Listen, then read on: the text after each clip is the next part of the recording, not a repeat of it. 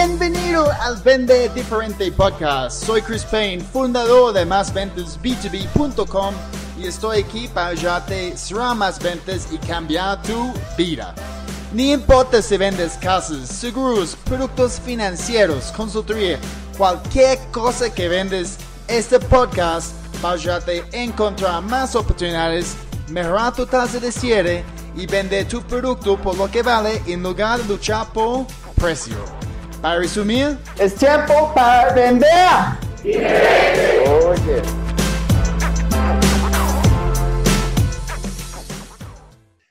Bienvenido al episodio número 22 del Vende Diferente Podcast. Soy Chris Payne, experto en ventas B2B y estoy súper contento que estés aquí conmigo. Si es tu primera vez, no oirás escuchar los otros episodios, pues hay 21. Ah, y si te gusta el contenido, por favor, puedes dejarme una calificación y comentario en iTunes. De esta manera podemos ayudar a las otras personas a encontrar el podcast, aumentar sus ventas y obviamente cambiar su vida. El tema hoy es súper, súper interesante. Vamos a, tener un enfoque en productividad. Estoy aquí con mi gran amigo mexicano, Pedro Rodríguez. Bienvenido, Pedro, al Vende Diferente Podcast. ¿Cómo vas? Hola, Cris, ¿cómo estás? Encantado de poder estar por aquí compartiendo con ustedes. Y efectivamente, mexicano, que ayer estuvimos celebrando el Día de nuestra Independencia. Ah, yo no sabía eso. No sabía así es, así es. Ayer, ah, ayer festejamos el Día de la Independencia, pero aquí estamos. Ah, chévere. ¿Y qué, qué, qué hacen ese día? Bueno, eh, ahora con la pandemia la cosa fue diferente, pero por lo general se hace eh, en, la, capital, en el, centro del país. Hay una gran plaza en donde se junta gente, hay pirotecnia, eh, el presidente da el grito, le decimos dar el grito, reconocer este Viva México y todo esto, ¿no? Pero ahora fue diferente, ahora todo fue como más virtual, lo vimos a través de la televisión, no había gente en la, en la plaza, y bueno, pues cada quien lo, lo, lo festejamos y lo celebramos desde casa. En, casa, sí, pues al menos con un poquito de mezcal o tequila. con tequila estoy, estoy, seguro. Es posible que algunos sí. Chévere pues para todo el mundo escuchando, uh, les cuento que Pedro y yo somos parte de los owner members de un grupo que se llama CX Latam. Uh, es más enfocado en Custom Experience, uh, pero Pedro y, yo tenemos algo en común y obviamente son los ventas. Y es por eso que, que Pedro está aquí con nosotros. también les recomiendo que, que vean un, una charla TED que, que hizo Pedro, en, pues él tiene dos, ah, pero hoy el enfoque es, más en una de productividad y él tiene esta charla en YouTube, pues acá de verlo, tiene como más de 30 mil vistas, muy chévere. Ah, muchos, muchos thumbs up. Lo que, lo que nunca entiendo, Pedro, es hay gente, porque tu charla fue excepcional y aún hay gente que dan el, thumbs down. y esto pasa en todo el contenido, es como Incluso los videos motivacionales que yo veo en la mañana son buenísimos, de David Goggins, um, de, Tony Robbins, y hay gente que no le gusta esas cosas. ¿Por qué? Entiendo. pues es, es, parte de, ¿no? digamos que eh, sacas ahí más o menos el promedio y cuando te das cuenta que tienes, no sé, mil personas diciendo eh, que le gustó y hay 30 personas que dicen que no, dices, bueno, pues el promedio es, es tan pequeño y, y siempre va a haber así, ¿no? Pero acuérdate que muchas de las cosas las hacemos con la intención de que impacten, eh, con que sea en una persona. Si logramos hacer que cambie la mente, la vida de una persona, valió la pena el tiempo, valió la pena el esfuerzo.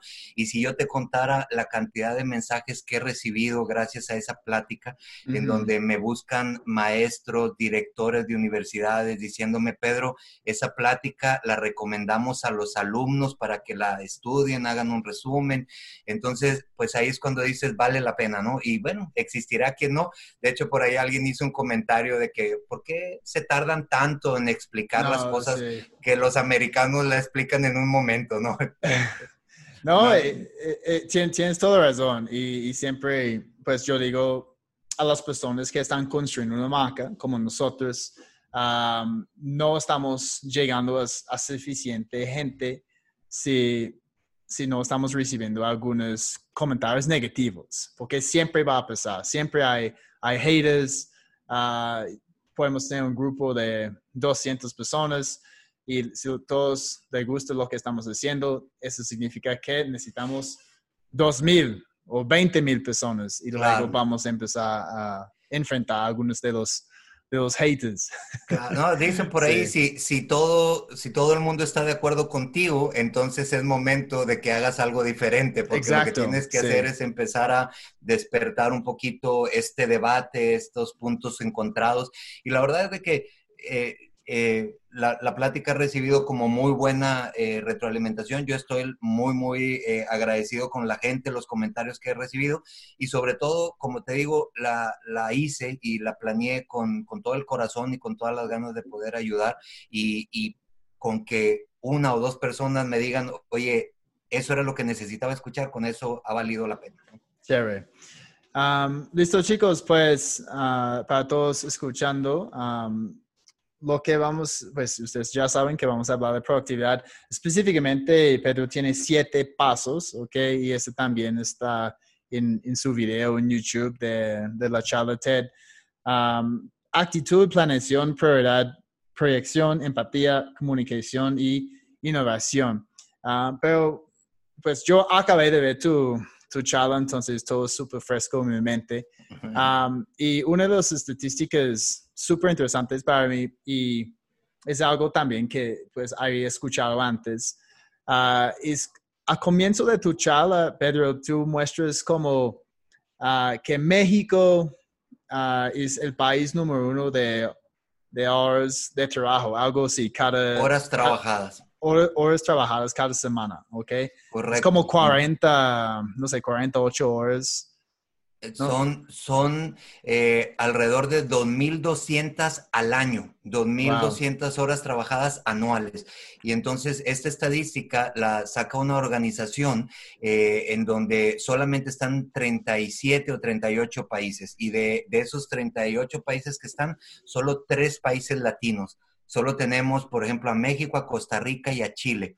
Y curiosamente, el primer lugar es México, el segundo es Costa Rica y Chile está en la posición 5. Es decir, si hiciéramos un estudio de todos nuestros países latinos, es probable que estuviéramos todos en los primeros sitios. Pero lo que no coincide es que si la gente relaciona el trabajo con el éxito, el trabajo con el poder, el trabajo con el logro, pues entonces deberíamos de ser nosotros las potencias mundiales, ¿no? Sí, exacto. y, la, cosa también más chistosa de este, este graph, los países que trabajan menos son tradicionalmente los países más productivos del mundo. Correcto. Alemania. Alemania, Alemania estaba en la, en, la, parte abajo. Um, y eso es algo que yo vi también cuando me mudé a Colombia y yo empecé a trabajar con una empresa que se llama Alma Viva. Uh, yo recuerdo el día cuando yo estaba ahí firmando el contrato Ah, y yo pregunté al chico en recursos humanos, ah, ok, y, cuéntame, ¿cuál es el horario aquí? Y él me dijo, ah, muy buena pregunta, Chris. Comenzamos a las siete y media en la mañana y terminamos a las cinco y media en la tarde. Y yo pensé, ¿ustedes comienzan a las siete y media en la mañana? Es, eso es una locura, porque obviamente en Australia comenzamos a las nueve. y, yo estaba pensando, ¿por qué tenemos que llegar a trabajo tan temprano? ¿A ah, qué horas te tienes que levantar? Te tienes que levantar a las 5 para bañarte, cambiarte, agarrar el, el, carro, el transporte.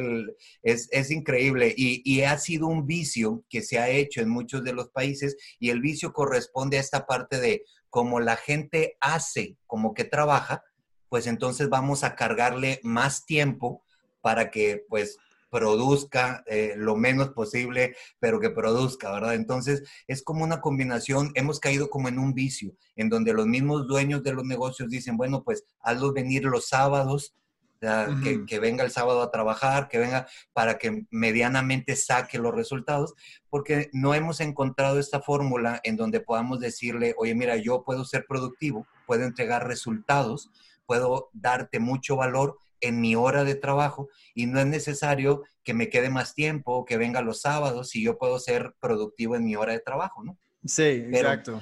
hay vicios, hay vicios aquí. Incluso no sé si te ha tocado por allá en Colombia, pero acá en México es muy típico que la gente no se quiere salir de su trabajo porque todavía está el jefe ahí. Entonces, si el, eh, eh, Este pasa en Australia también. ¿No, sí? en, Estados, Unidos, pues, uh, solamente quieren mostrar a su jefe que están ahí trabajando horas adicionales. No sé si están esperando un aumento de su salario o algo así.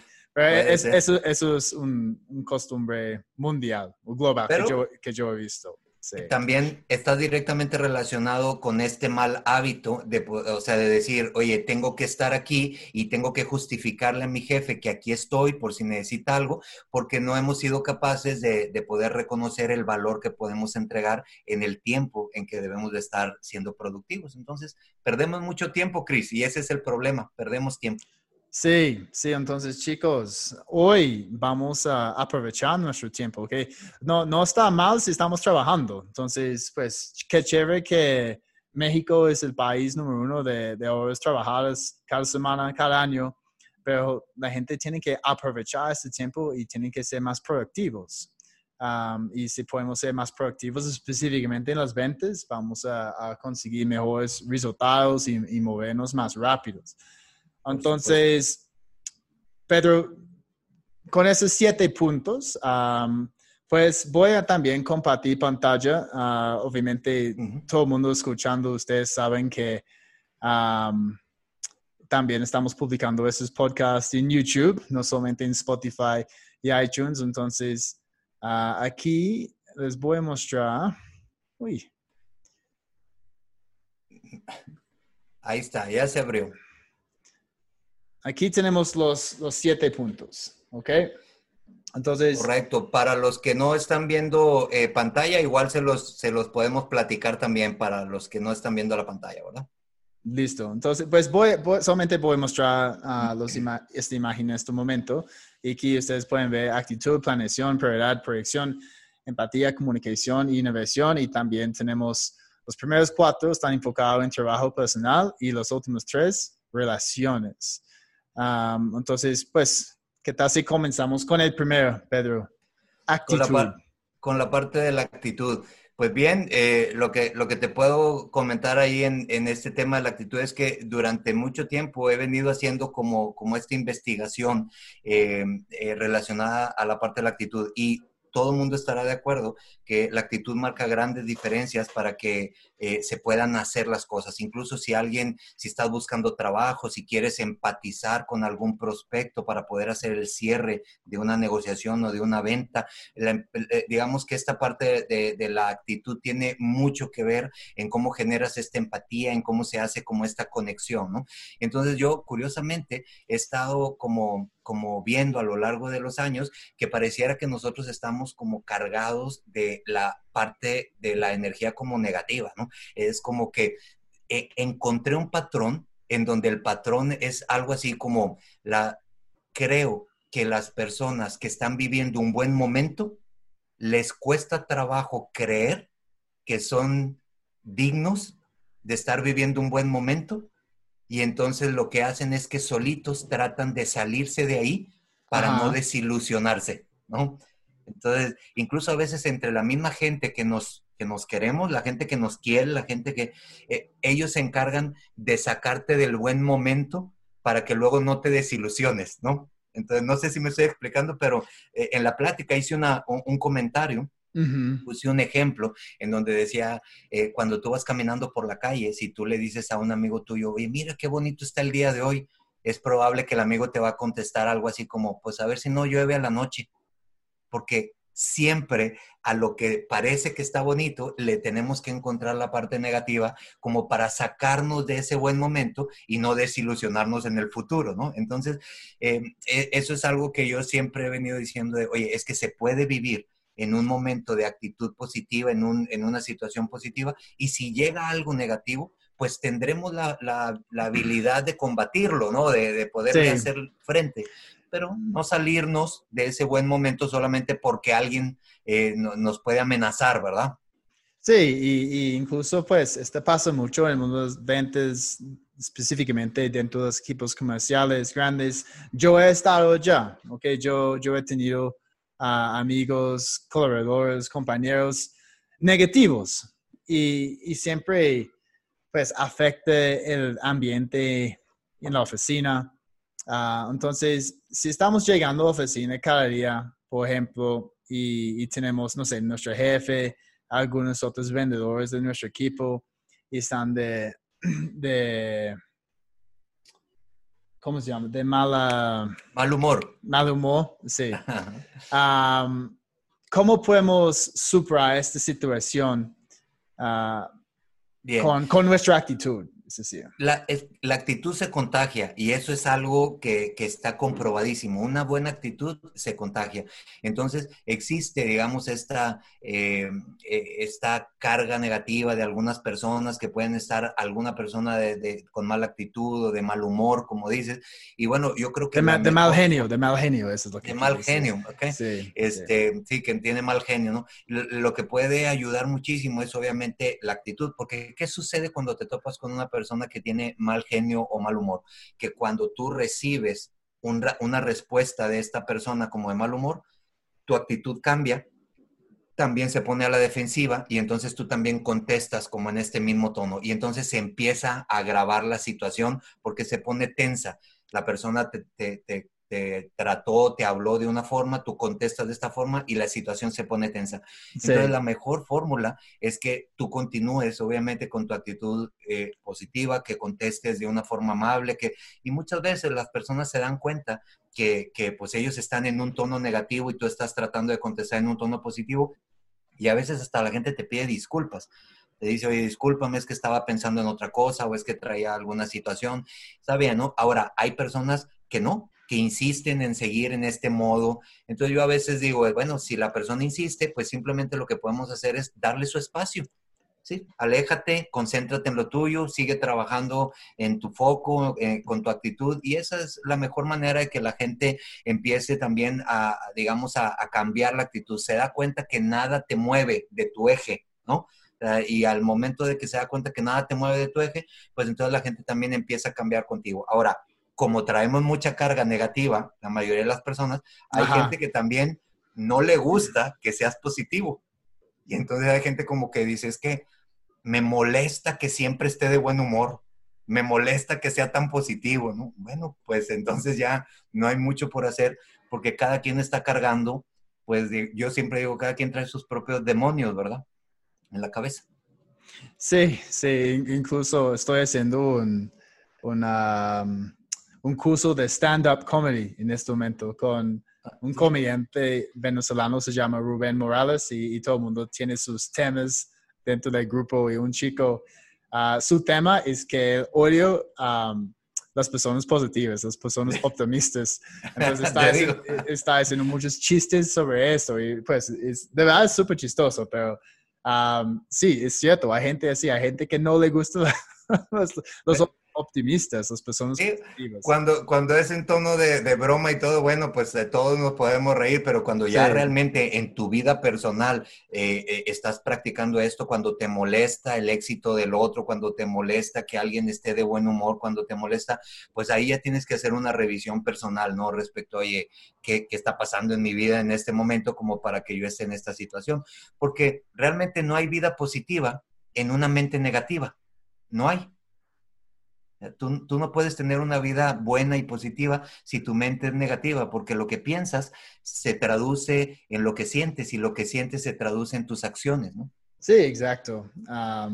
y todo es mentalidad. Eso es algo que yo, yo he aprendido uh, después de muchos años de pues, aprendiendo de otros líderes del mundo en ventas, uh, en emprendimiento y, y este ha cambiado mi mentalidad y siempre yo tengo ahora un enfoque súper positivo en todo lo que yo veo. no hay, ah, hay un muy buen, muy buenas citaciones. o, no, no hay fracasos, solamente aprendizajes. Claro, así es. Sí, sí, digo, esa es una buena forma de ver la, vida en donde dices tú, oye, pues me, tropecé, tuve algún problema, tuve algún conflicto, ¿qué le aprendo a esto, verdad? Y, fíjate que otra de las cosas que yo siempre he, tratado de transmitir en las conferencias, en los entrenamientos que doy, es enfoca tu mente en lo positivo.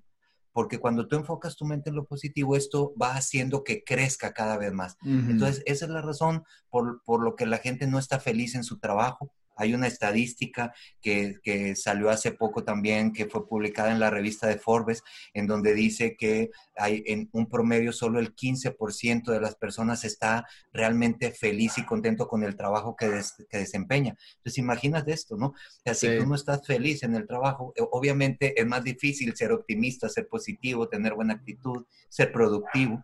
Entonces, yo siempre digo, oye, enfócate en lo bueno, lo que sí te gusta, por poquito que sea porque cuando enfocas tu atención en eso, va haciéndose más grande.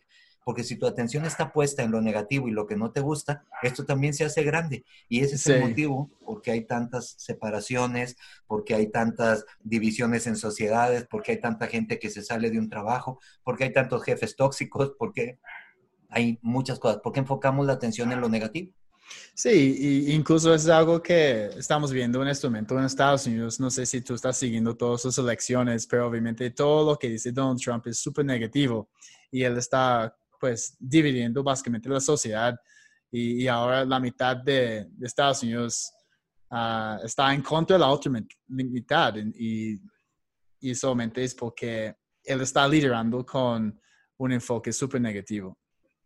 Sí. Digo, es, es, difícil y, también eh, podríamos hacer el análisis de muchos de nuestros gobiernos latinos y también estaríamos como sorprendidos de cómo es que están haciendo eh, la gestión, pero es que es como, parece ser como naturaleza humana esto que te digo, de enfocarnos en la parte negativa, de ser más conflictivos, de prestar más atención al problema, a lo oscuro, a la queja, la, en lugar de tratar de educar nuestra mente para enfocar en las cosas positivas. Por supuesto que es posible, porque de todo hay algo bueno y si tu mente lo concentras ahí, pues esto va creciendo cada vez más. Chévere, chévere. Listo, chicos. Entonces, actitud, ok, es, eso es, uh, yo, yo siempre digo a mis clientes, 50% de un evento depende de nuestra actitud uh, y también este tiene un impacto en nuestra felicidad. Y si quieren también estar más felices en las ventas, pues tienen que cerrar más ventas. Este siempre nos ayuda. Um, ok, punto número dos, Pedro, es planeación. Um, ok, yo obviamente eso es súper importante en productividad. Si no estamos planeando nuestro día, siempre yo planeo mi, mi semana el domingo en la noche, por ejemplo. Entonces, pero ¿qué podemos hacer específicamente para vendedores, para planear bien una semana, un mes, un año? Fíjate, planeación, prioridad y proyección, ¿no? Son los tres puntos que, que siguen por ahí. Y estos tres puntos van muy entrelazados, van muy como de la mano y tienen mucho estos tres puntos el enfoque de lo que es la productividad que está centrada como en algo que es importante para ti, que tiene como un principio, ¿no? Entonces, eh, otra de las cosas que he descubierto y por lo cual lo puse como un punto dentro de lo que tenemos que trabajar para, la, para ser productivos, es que la gente dejamos todo para el final. Sí. Entonces, la gente no planea, la, gente no proyecta, eh, la gente no tiene claro hacia dónde quiere procrastinan, procrastinan, Correcto. Y la procrastinación es uno, uno de, los peores enemigos que tenemos, más cuando estamos hablando de la venta. Ah, ah, ¿Has, visto, ¿Has visto un TED Talk? Ah, se llama Procrastination Monkey. Eh, está en inglés. yo no, pues debes buscarlo en Google es, es, lo máximo. Eh, obviamente habla de, de, procrastination, lo que estás diciendo que todo el mundo deja todas sus tareas hasta el último minuto, pero está, es muy, muy bueno. Y eh, lo voy a buscar. Y es que es, que es increíble cómo es que, cómo, cómo es que dejamos todo para, para, el final. Y incluso yo en la plática pongo el ejemplo en donde les digo, eh, hay, hay gente por ejemplo, si yo les dijera que tenemos que ahorrar 12 dólares en un año, pues eso significa que tendríamos que estar ahorrando un dólar por mes. Sí, sí. Sin embargo, incluso este dólar por mes lo podríamos dividir y podríamos decir, oye, pues eh, en, en, la quincena yo necesito la mitad de un dólar, ¿verdad? Bueno, pues la mayoría de la gente lo que hace es que pasa enero, febrero, marzo, abril, mayo, junio y por allá de octubre está pensando en, oye, no he ahorrado nada, ¿cómo le hago para juntar estos 12 dólares en tres meses o en dos meses, ¿verdad? Porque todo lo dejamos al final. Y entonces ya se empiezan a justificar diciendo cosas como, oye, es que me puse una meta muy ambiciosa, ¿no? Es que eh, eh, no, sé, no sé por qué me puse una meta tan difícil. No, no es que nos hayamos puesto una meta difícil, es que no hicimos la tarea cuando debimos de haberla hecho. Así es que esta parte de la planeación, eh, que, va, te digo, muy involucrada con prioridad y proyección, que, igual podemos hablar de estos eh, eh, tres temas casi en conjunto, y lo que te podría decir es que con esta parte de todo dejarlo hasta el final, esa es la razón por la que incluso cuando yo hago los entrenamientos en ventas, les digo a las personas que, están directamente en el área comercial que una de las principales eh, características que deben de tener es eh, la administración del tiempo, como te mencionaba hace un momentito. Y la razón es porque eh, piensa en esta parte del seguimiento. Cuando tú haces una, un proceso comercial, Obviamente hay muchos puntos muy claves como detección de necesidades y cómo argumentas y contestas objeciones, pero hay un punto clave que tiene que ver con la parte del seguimiento. El seguimiento es un dolor de cabeza para muchas de las personas de ventas porque no saben si hacer la llamada en un momento que van a llegar como de forma imprudente, ¿no? Ajá, sí. Entonces se sienten como, entonces siempre haces esta pregunta como, ¿Está, ¿estás ocupado? Y entonces la otra persona te contesta, sí, pues nadie te va a decir están, que no. Están, pues, abriendo la puerta para ellos, decir que sí, estoy ocupado, pues, yo te llamo, yo, yo te llamo, yo te llamo. Correcto, porque difícilmente alguien va a aceptar esta parte de decirte, no, aquí estoy nada más, este, rascándome la panza, ¿verdad? Esperando tu llamada. O sea, nadie te va a decir eso. Entonces, eh, la, una de las formas en que se puede combatir esta parte es que tú le puedas preautorizar o pedir una preautorización a, tu prospecto. Tú le puedes decir, por ejemplo, le parece bien si le hablo el viernes por la tarde. Entonces, el problema de la mayoría de la gente de ventas es que como no es bien administrado, como no tiene una buena planeación, una buena proyección, pues entonces dice, ¿para qué le digo que le hablo el viernes por la tarde si se me va a olvidar? Entonces los vendedores dicen, no, pues mejor lo dejo así para cuando me acuerde. El problema es que no se acuerdan o el problema es que cuando hablan, siempre hablan en un momento que no fue autorizado y por eso se hace como una tensión, ¿no? Entonces, eh, el ser eh, bien administrado, el tener una buena planeación, una buena proyección, es algo de suma importancia. Es esta parte como de estructurar qué debes de hacer y en qué momento lo debes de hacer. Es como los los estudiantes, cuando éramos estudiantes, ¿no? Que, que te decía el maestro, oye, al final va a haber un examen y tú estudiabas una noche antes. Sí en vez de estar practicando durante todo el semestre, una noche antes querías aprenderte todo y entonces luego le decías a tus amigos que te quedaste toda la noche sin dormir y que como quiera no pudiste pasar el examen, ¿verdad? Sí, cierto. Y me gusta lo que estás diciendo y, yo hablo mucho con mis alumnos y mis clientes sobre un tema que se llama control, ¿ok? Necesitamos tener control al momento de, de, vender y si podemos tener control, vamos a ser más productivos, ¿ok? Porque al fin necesitamos decisiones, ¿ok? Y ese es un problema con seguimiento. La gente dice, ok, aquí está la propuesta, uh, echa una mirada y estamos hablando. ¿Te parece? Listo, me parece bien. Y luego tenemos que llamar al cliente próxima semana. Hola, um, hablas con Chris, solamente quiero saber si viste la propuesta. Ay, no, Chris, no he tenido tiempo para revisarlo. Uh, ¿Qué tal si lo reviso y si me gusta te llamo? Oh, ok pues ahora estamos perdiendo control de toda esta situación y probablemente no vamos a cerrar una venta, En, este, en este escenario. ¿okay? Entonces, siempre tenemos que fijar próximos pasos, siempre. Y eso es algo que yo, yo hago todo el tiempo con, con mis prospectos. Uh, después de la primera llamada, nunca voy a terminar la llamada sin tener una fecha fija, ¿ok? Cuando vamos a tener otra reunión, otra llamada.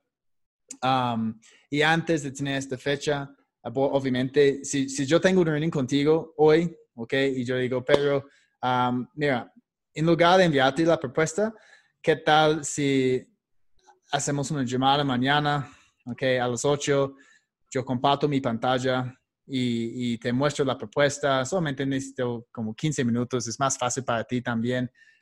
y casi todo el tiempo la gente dice, listo, me parece perfecto. Y luego ya tengo una reunión para presentar la propuesta y yo puedo manejar um, objeciones en tiempo real. Y, y, si es la primera llamada y, solamente yo quiero agendar una reunión, voy a obviamente, fija una fecha, ok, está de acuerdo con el cliente, listo, Pedro, entonces ah, hablamos el lunes a las 3 de la tarde ah, y profundizamos más en, el tema. Ah, un día antes voy a enviar un correo electrónico, ok, que se llama una agenda compartida. Y este correo básicamente va a decir algo así. Hola Pedro, pues estoy muy emocionado para nuestra reunión mañana a las 3 de la tarde en preparación yo, yo hice una agenda breve, ok, esos son los puntos que yo quiero tratar dentro de, la reunión. ¿Algo más que te gustaría agregar a esta agenda? Ok, entonces ya estoy involucrándote en el proceso. Y, recordándole incluso, le recuerdas por si la persona no lo trae en la mente y entonces tú así aseguras que tu tiempo va a ser bien invertido. Exacto, y, y más para ellos, porque ellos tal vez eh, llega el lunes en la tarde y tú ya olvidaste de, lo que estabas hablando conmigo uh, y es muy fácil para ti decir, ok, pues no, no voy a aparecer en esta reunión, no voy a cancelar la reunión y decir, Chris, que yo tengo otras prioridades. Pero incluso si alguien está intentando vender algo a mí y yo veo que ellos tienen un plan, si ellos tienen una agenda, si ellos están enviando mi información antes de la reunión, ok, ahora yo sé que, wow, esta persona es como preparada y está generando interés. Y voy a llegar a esta reunión. Y fíjate, exactamente lo que acabas de decir es el punto de la planeación. Porque si tú no tienes esta habilidad o este hábito o esta eh, herramienta, ¿no? De, de, poder planear, pues tú jamás podrías decirle al cliente, oye, el jueves a las 5 de la tarde, porque se te va a olvidar porque tú no tienes esta administración del tiempo, ¿no? Mira, el caso lo tenemos tú y yo. Tú y yo agendamos esta cita hace más de una semana y media o de dos semanas. Sí, sí, exacto. La mayoría de la gente olvida una cita si no es para el mismo día o al día siguiente. Las olvidan. Entonces, eh, yo estaba incluso por mandarte un mensaje porque pensé que se te había olvidado. Y cuando yo estaba escribiendo el mensaje, tú me mandaste un mensaje a mí. ¿ah? Sí. Entonces, es, es, una forma como de, de, confirmar que obviamente llevamos una agenda, tenemos una planeación, administramos bien el tiempo y cuando tú tienes esto en ventas y en cualquier otro giro, Chris, es decir, cualquier persona que se dedique a cualquier cosa, no solamente las ventas, es muy necesario esta parte de la planeación, de la administración de tu tiempo. Ahora, se conecta con el siguiente punto que tiene que ver con la prioridad, como les decía, que están como muy relacionados, porque la gente me dice, oye, bueno, sí, pero ¿sobre qué debería de estar ocupando mi tiempo? Es decir, tú me dices que debo de llevar un control del tiempo. La, la cosa es que todo el mundo quiere de mi tiempo. Es un problema que, que, tenemos la mayoría. Todo el mundo te demanda tiempo. Todo el mundo quiere una cita, que le digas algo, que le contestes algo, que le... Entonces, al momento de tener a tanta gente demandando de tu tiempo, más el tiempo que tú quieres utilizar para tu propia vida, tu crecimiento, tu aprendizaje, tu desarrollo, lo que tú quieres, tus relaciones personales, entonces cada vez el tiempo se va convirtiendo en un recurso más limitado. Entonces, ¿hacia dónde deberías de dirigir tu tiempo? hacia dónde deberías de dirigir las acciones que estás haciendo, pues ahí es donde entra la parte de la prioridad. ¿Qué es importante para ti? ¿Qué te mueve en la vida? No, exacto. Y, incluso yo pienso en, cuáles son los, las cosas que yo quiero ah, lograr en, largo plazo, mediano plazo, corto plazo. Por ejemplo, en este momento estoy escribiendo un libro y yo sé que, pues, para que todo el mundo sepa, Pedro también está escribiendo un libro um, va a lanzarlo antes de, de, mi libro, yo creo. ¿Tú, terminaste el tuyo, ¿cierto? ya lo terminé, ya lo mandé a la editorial y si Dios quiere, en febrero del otro año, porque la editorial está ah, trabajando sobre la, la, portada y todo esto, entonces hasta febrero del otro año porque sale con la editorial. ¿Por qué tanto ah, tiempo? Así son las editoriales, a veces se tardan hasta un año. Wow. Pues entonces el mío va a salir antes. Antes, bueno, está bien. Pues, Igual lo, lo, platicamos. Podemos platicar tu libro también, ¿no? Chévere. Sí, y entonces, pues en este momento en mi mente yo tengo como la, la fecha de lanzamiento en, a fin de octubre o noviembre. Y, y, ahora pues cada día estoy dedicando una hora, dos horas en la mañana para escribir, revisar los capítulos. porque en la mañana soy más, más pues, creativo, es decir. entonces, para mí es bien importante entender nuestra personalidad y, y invertir tiempo tal vez cuando somos más proactivos o más creativos en actividades diferentes. Ah, porque, por ejemplo, generalmente yo agendo reuniones de prospección con clientes nuevos en la tarde, ¿ok? Porque para mí pues es más fácil tener todo de 2 a 5 o 6 en la tarde en lugar de comenzar el día con reuniones con clientes, que de verdad pues no me gusta mucho porque puede obviamente cambiar mi, mi calendario, depende de si ellos necesitan información o propuestas o presentaciones o tenemos que agendar otras reuniones. Um, entonces es, es bien importante comenzar cada semana con un plan de lunes hasta viernes uh, y en qué momentos vamos a, a taclear los, los uh, tareas grandes. Es decir, porque si no estamos tacleando los tareas grandes, no vamos a lograr nada. Es correcto. Y yo siempre digo, estas tareas grandes, estas tareas importantes, esto que realmente importa para tu vida, es lo que tienes que hacer primero y asignarle un horario específico durante tu día. Todo lo demás se va acomodando en medio de todas estas, estos bloques que son importantes, fíjate, pero lo que mencionabas de poder poner una, definir una meta, un horario específico, esto es el punto de la proyección, pero tenemos el punto anterior que es la prioridad y la prioridad tiene que ver en qué es importante para ti, qué te mueve, qué, qué traes en tu corazón que te dice que es por aquí el camino. Entonces, para decidir estos bloques importantes que acabas de mencionar, ¿qué es para ti un bloque importante, porque quizás para ti es pues, importante. el, libro, el libro, por ejemplo, eh, pues yo tengo, tengo que terminar ese libro, tengo que terminar la página nueva. Sí. Porque eso es algo que para ti importa en este momento, tiene que ver con tu trascendencia, tiene que ver con algo que traes en la mente, tiene, y es posible que otra persona no tenga en su mente escribir un libro. Entonces, para él esto no es prioridad y nosotros no le podríamos decir, oye, asigna una hora todos tus días para escribir un libro, si para él eso no es prioritario. Entonces, lo que tenemos que encontrar cada quien son las propias prioridades. Y por lo general estas prioridades están conectadas con lo que realmente te mueve, con lo que te hace feliz, con, con las pasiones que tienes, con, con tu gente cercana. Es decir, hay muchas cosas que estos bloques importantes los deberíamos de asignar, por ejemplo, a la familia, a la gente que tiene cerca, eh, a, algunas cosas como estas que para cada quien son importantes. Una vez que tengamos clara la prioridad, entonces viene la proyección, que es exactamente lo que acaba de describir, el establecer las metas, el establecer los horarios, el poder fragmentar una tarea larga o grande en pequeñas tareas que nos puedan ir haciendo sentir que vamos avanzando. Y esa es una combinación perfecta entre esta parte de hacer lo que tenemos que hacer en el tiempo adecuado, hacerlo con lo que realmente es importante para nosotros y adicionalmente estructurar horarios, días y métodos para poder ejecutar las metas y las tareas.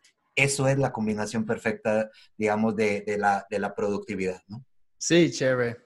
Y, y, lo que yo veo en las ventas, muchas personas tienen ese enfoque en el resultado. Obviamente quieren cerrar la venta, pero para cerrar más ventas tenemos que ejecutar bien cada paso, ¿ok? Y, tenemos que estructurar cómo vamos a ejecutar esos pasos. Y este, ahí está en, este, en esta proyección, ¿ok? Correcto, correcto, así es. Y digamos que estos cuatro puntos que hemos platicado, ¿no? Que tienen que ver con, con todo este rollo de la planeación, la proyección, la prioridad, incluyendo la actitud que le pongas a todo esto, digamos que este es el trabajo que se hace en forma personal. Cada uno de nosotros trabaja en forma personal con esto y tienes tú que trabajar, definir, tú tienes que encontrar qué es importante, cómo separar el tiempo, cuáles son estos bloques. todo esto es un trabajo personal. Sin embargo, yo siempre he dicho que somos seres sociables y que tenemos que interactuar con las otras personas. El hecho de ser productivo lo miden las otras personas. Es decir, tú podrías para ti mismo creer que eres productivo, sin embargo, finalmente quien, quien tiene este juicio es tu cliente, tu prospecto, tu hijo, tu esposa, tu amigo. es, como, es chistoso también porque hay gente que piensa tal vez una persona es muy productivo, pero no, no son tan productivos porque pueden tener esta apariencia que son súper productivos. Un ejemplo perfecto es pues yo tengo un community manager, ok, y estamos publicando contenido cada día en las redes sociales. Um, yo, a mí me dedico un día por mes, ¿ok? Para planear todo el contenido, ¿ok? La estrategia detrás del contenido. Y el resto del mes, ella y mi diseño gráfico, ellos están construyendo contenido y publicando contenido. Y todo el mundo me dice, Chris, pues te veo mucho activo en las redes sociales todo el tiempo. Ah, pues, ¿tienes tiempo para hacer algo? Y pues yo tengo mucho tiempo porque hay otras personas publicando eso, solamente me estoy dedicando un día por, por mes. Correcto. eso es. Entonces sí, podemos tener también esta apariencia que, que somos más productivos. que, la apariencia que, que dices también puede estar en una combinación, fíjate, es existe la apariencia negativa de la productividad y la apariencia positiva de la productividad. Voy a tratar de explicarme. La apariencia negativa de la productividad es cuando la gente confunde el estar ocupado con ser productivo, ¿no? Entonces la gente piensa que por el hecho de estar muy ocupado, todos piensan que es muy productivo. Entonces, son estas personas que cuando te acercas a ellas te dice, eh, eh, discúlpame, es que ando, muy ocupado, eh, por, por, la tarde te atiendo, o mañana, o... Y, realmente al final del día y de la semana, pues los resultados, la, productividad no es tan buena porque trae una confusión entre estar ocupado y ser productivo. Y no es lo mismo, no es lo mismo. Pero por el otro lado, existe también esta apariencia de, oye, te veo que eres muy productivo porque tú utilizaste y mucha gente ha podido utilizar el apalancamiento con otras personas para poder eh, mostrar esta productividad. Y realmente el hecho de que tú dediques un día al mes a planear y el hecho de que tengas un equipo que esté trabajando, pues está hablando de tu productividad. Tú estás asignando tu tiempo a lo que consideras que es mucho más importante y estás delegando a otras personas algo que pueden hacer por ti. Entonces, de ahí es que radican los últimos tres puntos de estos siete pasos de la productividad, en donde ya se involucran otras personas interactuando con nosotros, ¿verdad? Sí, eso es, bien importante. Entonces, chicos, ya, vamos a cerrar la sesión con los últimos ah, tres puntos, ¿ok? Y esos son puntos que generalmente no van a encontrar dentro de una charla de productividad. Obviamente, los primeros cuatro, pues tú puedes ver cualquier video de productividad en, YouTube y la gente va a decir, sí, tienes que planificar, tienes que tener una buena actitud, tienes que establecer metas ah, y, y identificar cómo vas a lograr una meta a largo plazo con, con metas chiquititas. Um, pero esos últimos tres son empatía, comunicación y innovación. Entonces, ¿quieres profundizar más aquí, Pedro, en cómo podemos aprovechar esos tres? Bien, bueno, eh, quizás los que lo que les podría decir de estas tres es que eh, desde mi punto de vista, una vez que tenemos bien preparados los primeros eh, cuatro pasos, es, digamos que ya traemos como toda la estructura, toda la base, todo el pilar. Ahora lo que tenemos que hacer es asegurarnos de cómo podemos interactuar con más personas para que empiece a notarse esta productividad. Entonces, cuando estamos hablando de la empatía, de la comunicación, de ser innovadores o creativos, pues es justamente esto, el interactuar con los demás. Hablar de la empatía es exactamente ponerte en la, en la posición de la otra persona, ¿no? Cuando la gente habla y dice, em, eh, es ponerte en los zapatos de los demás, yo les digo, sí, pero no solo es en los zapatos, es también meterte en la piel de la otra persona. Y eso es muy diferente, porque solamente pararte en los zapatos puedes eh, como visual, visualizar lo que está visualizando el otro, pero meterte en la piel del otro es sentir lo que estás sintiendo. A mí, a mí me gusta esto, porque siempre yo digo, tienes que ponerte en los zapatos de tu prospecto. Sí. Y entonces, eh, es, no, eh, eh, no solamente es en la parte de los zapatos, sino es incluso entrar a la piel de la gente, ¿no? Y en la plática hago por ahí un comentario acerca de la empatía que ha tenido muchísimo impacto, porque les comento que escuché hace tiempo un, un, comentario de un maestro de psicología que puso una pregunta en un examen, ¿no? Y entonces era un examen para la gente que se estaba graduando de psicología después de cinco años de estar en la universidad. Y en el examen, la última pregunta decía, si tú me puedes poner el nombre de la señora que hace el aseo en esta institución desde hace más de 20 años, tú habrás aprobado este examen sin necesidad de haber contestado las otras preguntas. Y nadie tenía la respuesta. Nadie había sido capaz de, de entablar una comunicación con la señora que hacía el aseo al grado de poder saber cuál era su nombre. Bueno, eso es empatía. La empatía es darte cuenta que hay personas que para muchos son transparentes y que para ti dejan de ser transparentes y le empiezas a dar valor. Cuando tú le das valor a la gente, la gente contesta con valor para ti. Y entonces la empatía es mágica cuando tú estás haciendo un trabajo en equipo, cuando quieres hacer un proyecto de comercialización, estás tratando de vender a un cliente, empatizar con tu cliente o con tu prospecto, puede ser mágico, porque la gente realmente siente que te estás poniendo dentro de la piel de ellos, de lo que están necesitando y sintiendo. Y esto eh, trae muchos mitos, Cris, porque hay personas que piensan que vender es quitarle el dinero a la otra persona como de lugar. Y esa no es una forma de metodología de venta que yo tengo.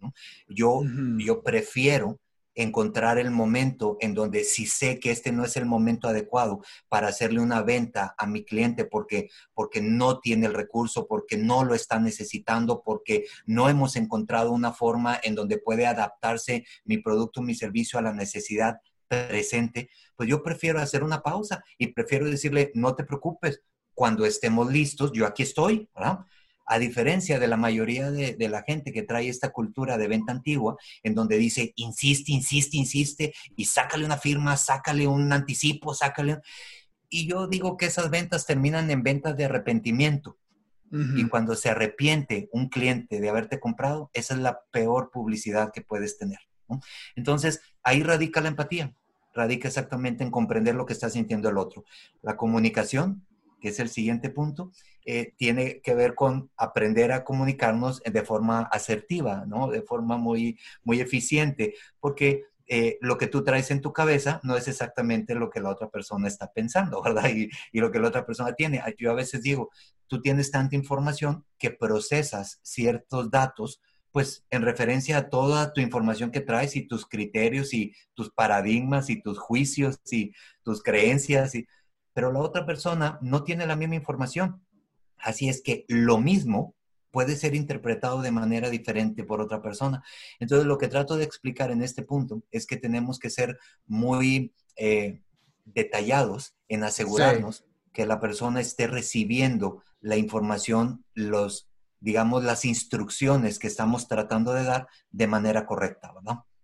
Sí, sí, eso es bien importante con nuestros colaboradores e incluso con clientes, porque yo siempre digo mis, a mis estudiantes, tienes que usar comunicación directa, asertiva, si quieres cerrar una venta, incluso. Entonces, lo que estabas hablando de empatía, tenemos que agregar valor. Agregar valor, no estamos vendiendo, estamos ayudando.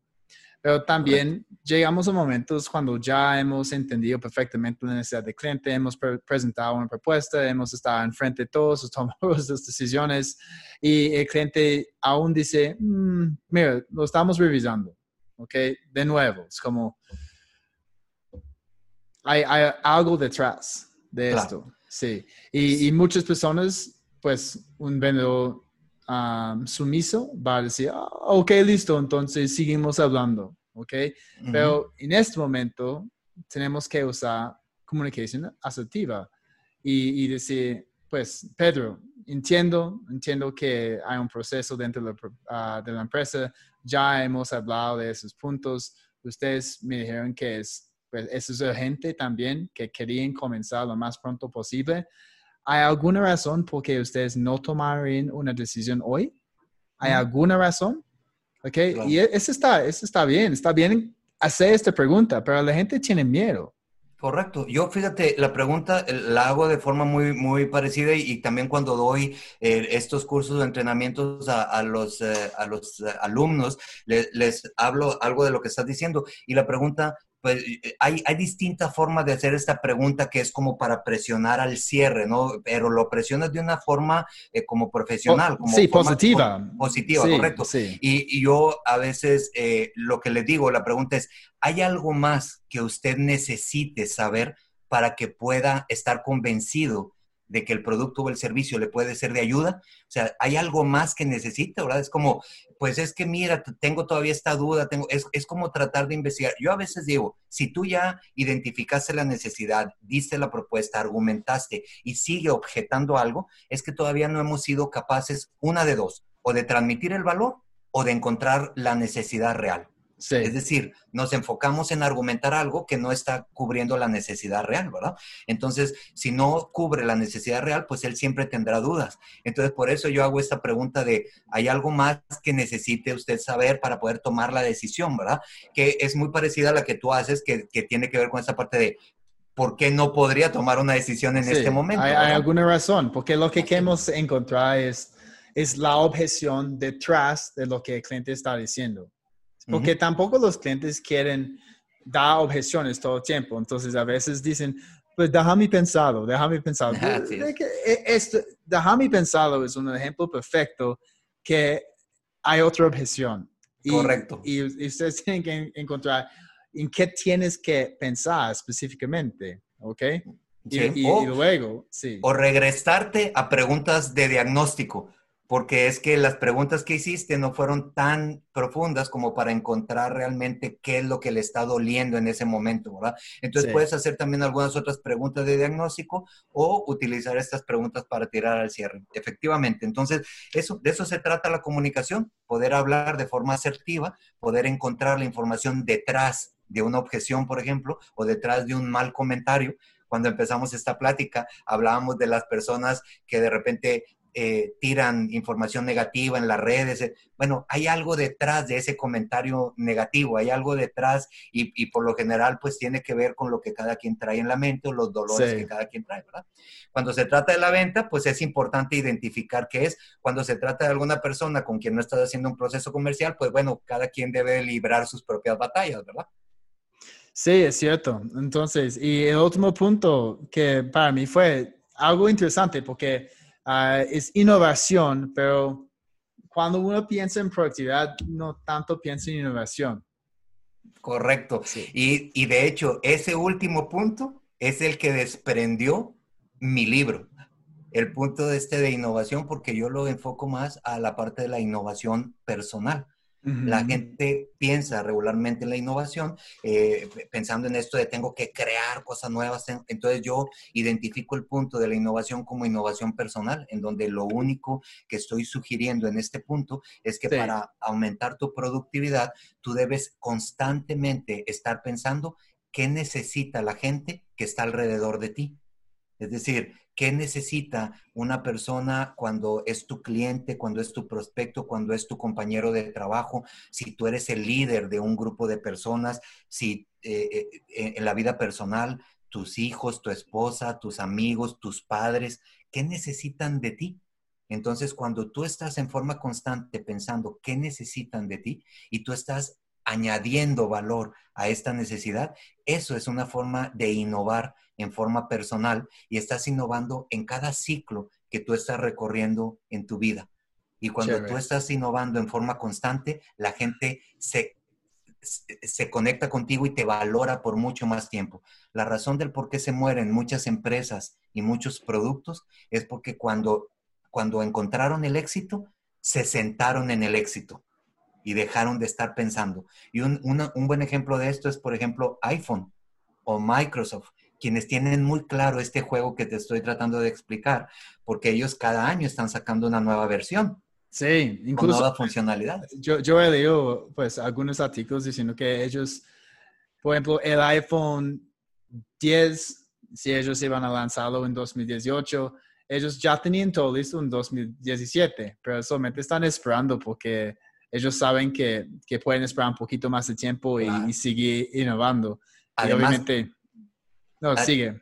Ah, te iba a decir, además, hacen el lanzamiento y al día siguiente ya están pensando en la nueva versión. nueva, sí, exacto. Y, esa nueva versión tiene que ver con lo que los mismos usuarios dijeron que eran importante para ellos. Entonces, fíjate cuál es la lógica detrás de esto. La lógica es, antes de que llegue una empresa que les dé a mis clientes lo que necesitan, yo se los voy a dar. Y entonces ellos son capaces de destruir su propio producto para ofrecer un nuevo producto. Bueno, esa es exactamente la innovación en la parte de la productividad y cuando lo vemos en, forma personal, tú puedes en tu negocio, tú puedes en tu servicio, tú puedes con tu ciclo en, en, ventas, con tus clientes, tú puedes con tu esposa, con tu esposo, con tus hijos, con tus amigos, con tus padres, estar pensando qué necesita mi usuario para yo poner sobre la mesa nuevas alternativas. Y eso es una forma de estar innovando. Entonces, por eso es que es el último punto. Y te digo, este punto causó tanta, como hay, hay, gente que, que me pregunta tanto respecto a esto, que de ahí surgió este libro que se llama El ciclo de la erosión, en donde yo hablo acerca de cómo las empresas y las personas nos erosionamos por no estar innovando en forma constante y trato de explicar este modelo o este ciclo, ¿verdad? Sí, chévere. Y, y para todos los vendedores, obviamente escuchando, uh, si tu propuesta comercial hoy es lo mismo, se ve lo mismo de tu propuesta comercial hace dos años, ya tienes problemas, ¿ok?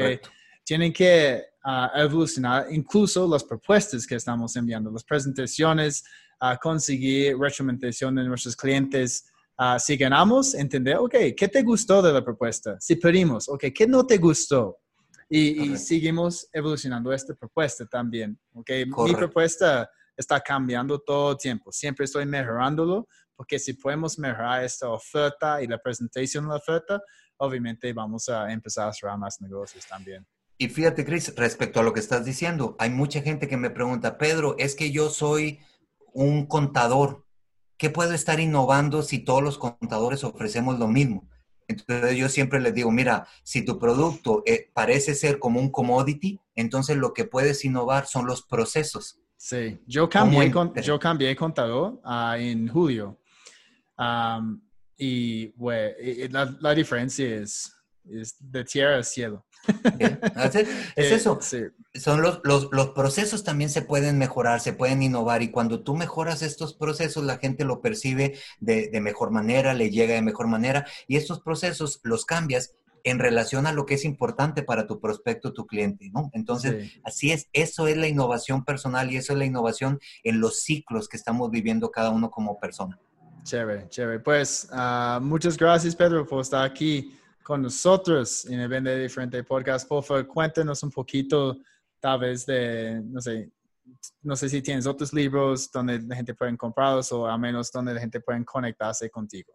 Bien, eh, mira, tengo, tengo, un libro, pero es un libro que escribí como en coautoría con algunos otros empresarios y, tiene más que ver con esta parte de cuando nos movimos de la, del negocio analógico al negocio digital, ¿no?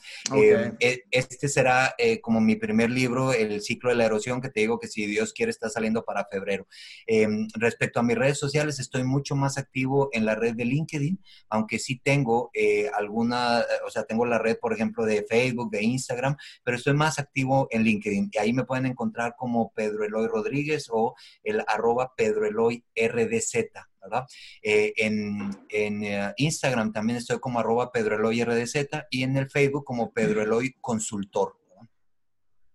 Ok, súper. Sí, también yo vi en, LinkedIn ah, que estás súper activo y tienes muchos, uh, muchos seguidores sí, nos conectamos por ahí varias gente que trae un, poquito la misma filosofía y, me gusta poder estar ahí también en, comunicación con la gente. Es la red en donde estoy más activo y de repente paso alguna de las publicaciones a las otras redes también, ¿verdad? Yo, sí, yo, yo amo LinkedIn en este momento también. Muy chévere.